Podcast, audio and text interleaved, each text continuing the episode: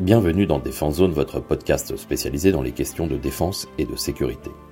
Chaque semaine, en plus de nos entretiens avec des militaires, policiers, gendarmes, entrepreneurs et autres experts du secteur, nous vous proposons un court résumé des actualités qu'il ne fallait pas rater ces derniers jours. Armée de terre.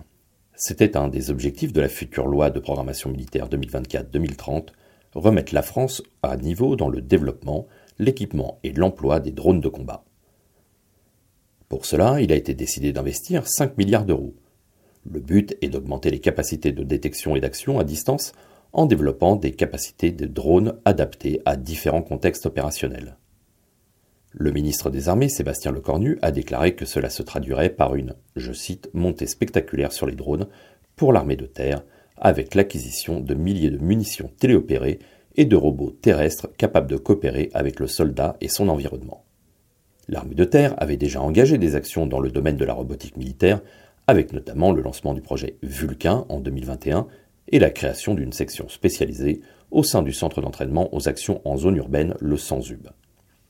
Dans ce domaine toujours, les armées, sous la direction de l'Agence Innovation Défense, l'AID et du Battle Lab Terre, organisent le défi COOMA pour coopération homme-machine, dont la deuxième édition se tiendra du 11 mai au 7 juin sur le camp de Ben et portera sur le thème de s'emparer d'un objectif.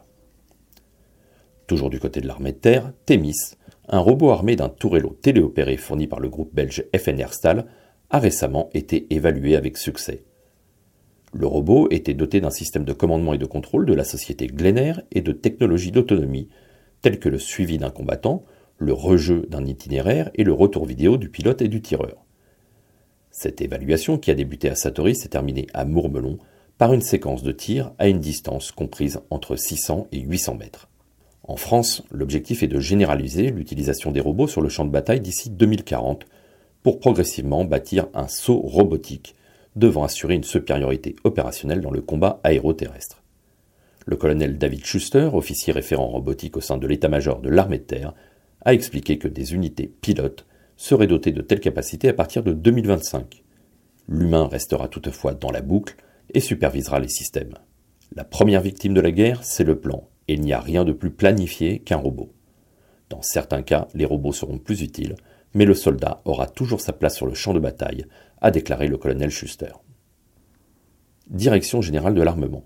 Il y a quelques semaines, le deuxième hélicoptère H-160 de la flotte intérimaire de la Marine nationale a été reçu sur le site de Babcock au Canet des Morts. Cette livraison fait partie d'une commande de six appareils passés en 2020 et 2021 par la Direction générale de l'armement aux sociétés Airbus Hélicoptère, Babcock et Safran Helicopter Engine, dans le cadre de la loi de programmation militaire 2019-2025. Cette livraison, débutée en 2022, se poursuivra jusqu'à la fin de l'année 2023.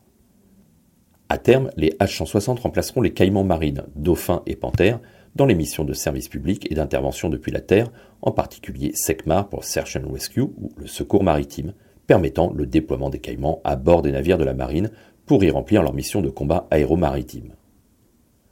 Leur emploi et leur système de soutien contribueront au développement de la version militaire de l'appareil, le H-160M Guépard, du programme hélicoptère interarmé léger, le HIL, également conduit par la DGA.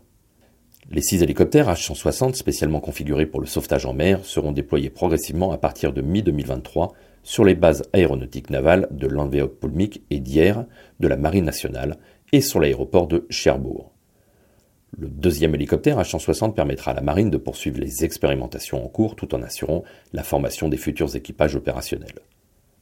Les H-160 sont équipés d'un treuil, d'un système optronique Euroflir 410 de Safran Electronic and Defense, et de cabines modulaires optimisées pour les missions de l'action de l'État en mer. Ils seront également certifiés pour le vol aux jumelles de vision nocturne, nécessaires notamment dans le cadre des missions de nuit. Ces hélicoptères seront entretenus par Babcock en partenariat avec Airbus Hélicoptère et Safran Helicopter Engine, qui auront pour mission de garantir un haut niveau de disponibilité pour les missions de SECMAR sur les façades atlantiques et méditerranée, ainsi qu'en Manche et mer du Nord. Allemagne. Ce n'est pas une surprise, l'Allemagne réfléchit depuis plusieurs années sur les différentes options pour remplacer ses blindés de transport de troupes Fuchs. La solution pourrait venir du programme CAVS pour Common Armored Vehicle System, lancé en 2020 par la Finlande et la Lettonie, pour remplacer leurs propres véhicules de combat blindés. L'accord cadre entre les deux nations notifiait la commande de 360 exemplaires sur la base du Patria 6.6, dont 200 pour les besoins de l'armée lettonne. Pour les besoins de développement et de maintien en condition opérationnelle, une co-entreprise entre Unitruck et Patria, appelée Defense Partnership Latia, a vu le jour. Quelques mois plus tard, la Suède s'est joint au programme CAVS avec une commande de plus de 400 blindés dont les premiers exemplaires devraient être livrés dans quelques semaines. C'est donc aujourd'hui à Berlin de rejoindre le programme CAVS avec la signature d'un arrangement technique. L'enjeu est de taille puisqu'il s'agit de remplacer les 700 Fuchs en service dans la Bundeswehr. Devant l'ampleur de la production, le PDG de Patria, Esa Rotalenko, a récemment confié au quotidien économique Handelsblatt qu'il envisageait une coopération avec Rheinmetall et ou Crossmaify Wegmann pour produire les blindés CAVS en Allemagne. Soudan. Des combats ont éclaté le week-end dernier au Soudan entre l'armée soudanaise et les forces de réaction rapide, le FSR, une milice paramilitaire commandée par le numéro 2 du gouvernement. À l'heure actuelle, les affrontements ont fait au moins 330 morts, 3200 blessés et plus de 10 000 déplacés vers le Tchad voisin. Les deux camps ont revendiqué des gains et aucune trêve n'a été respectée malgré un accord sur une trêve humanitaire de trois heures. Les Émirats arabes unis et l'Égypte ont proposé des cessez-le-feu distincts, mais pour le moment aucun progrès n'a été réalisé. Les combats ont entraîné des coupures d'eau, d'électricité dans la capitale Khartoum, ainsi que des dommages aux hôpitaux, aux écoles et aux stations-service. Les FSR ont déclaré avoir pris le contrôle d'un aéroport et de bases militaires, tandis que l'armée a assuré garder le contrôle de son siège à Khartoum, assurant d'avoir fait face à des affrontements limités dans la zone. Les combats ont été déclenchés par un désaccord entre le chef des FSR, le général Mohamed Hamdad Tagalo, dit MFD, et Abdel Fattah el-Boran, président le Conseil souverain de transition du Soudan, après un coup d'État militaire en 2021. Ce dernier souhaitait l'intégration des FSR dans l'armée régulière, ce que le chef de la milice refuse catégoriquement, souhaitant garder la main sur les paramilitaires dont une des activités principales consiste à prendre le contrôle de l'extraction et de l'exportation de l'or. Le pays possède une des plus grandes réserves d'Afrique. Les affrontements interviennent alors qu'un accord de transition vers un pouvoir civil, conclu sous médiation internationale, devait être formellement signé plus tôt ce mois-ci. Joseph Borrell, le chef de la diplomatie européenne, a annoncé que l'ambassadeur de l'Union européenne au Soudan avait été agressé lundi dans sa résidence sans donner plus de précisions. La Maison-Blanche a déclaré qu'elle n'avait pas prévu d'évacuation pour le moment, mais le secrétaire d'État américain, Anthony Blinken, a déclaré qu'un cessez-le-feu immédiat était nécessaire. Aujourd'hui, les affrontements se poursuivent, faisant craindre un conflit plus large et la dégradation de la situation humanitaire au Soudan. Côté français, une chaîne logistique est en train de se mettre en place pour une potentielle évacuation des ressortissants en cas de dégradation de la situation. Gendarmerie nationale le Centre régional d'instruction de Bretagne a organisé la première session de formation décentralisée dédiée à la technique des enquêtes sous pseudonyme, également connue sous le nom de cyberpatrouille.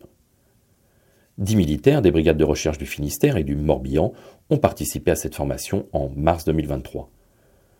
Depuis 2009, les enquêteurs et les correspondants en nouvelles technologies numériques peuvent naviguer sur Internet sous pseudonyme à des fins d'investigation, avec l'autorisation du Code de procédure pénale. Jusqu'à présent, ces formations étaient dispensées par le Centre national de formation à la police judiciaire, mais en raison de la forte demande, le commandement de la gendarmerie dans le cyberespace a décidé de délocaliser ces formations dans les régions en s'appuyant sur des formateurs relais. En Bretagne, cette instruction sera dispensée à 20 militaires, un par brigade de recherche au cours de l'année 2023. Les sessions se dérouleront sur 5 jours et nécessiteront un recyclage tous les 5 ans. La prochaine session aura lieu en novembre 2023 pour les militaires des brigades de recherche de Côte d'Armor et d'Ille-et-Vilaine.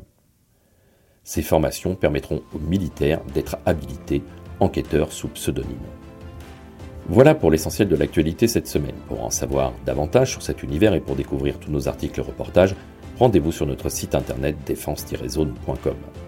Pour plus de brefs, d'articles de fond et de photos, nous éditons également tous les trois mois un magazine papier que vous pouvez recevoir en étant abonné à notre espace premium. Il vous permettra aussi d'avoir accès à des contenus exclusifs sur nos différents supports. Vous trouverez tous les liens nécessaires dans la description de cet épisode. En attendant, nous vous souhaitons une bonne journée et nous vous donnons rendez-vous la semaine prochaine pour un nouveau résumé de l'actualité des forces de défense et de sécurité.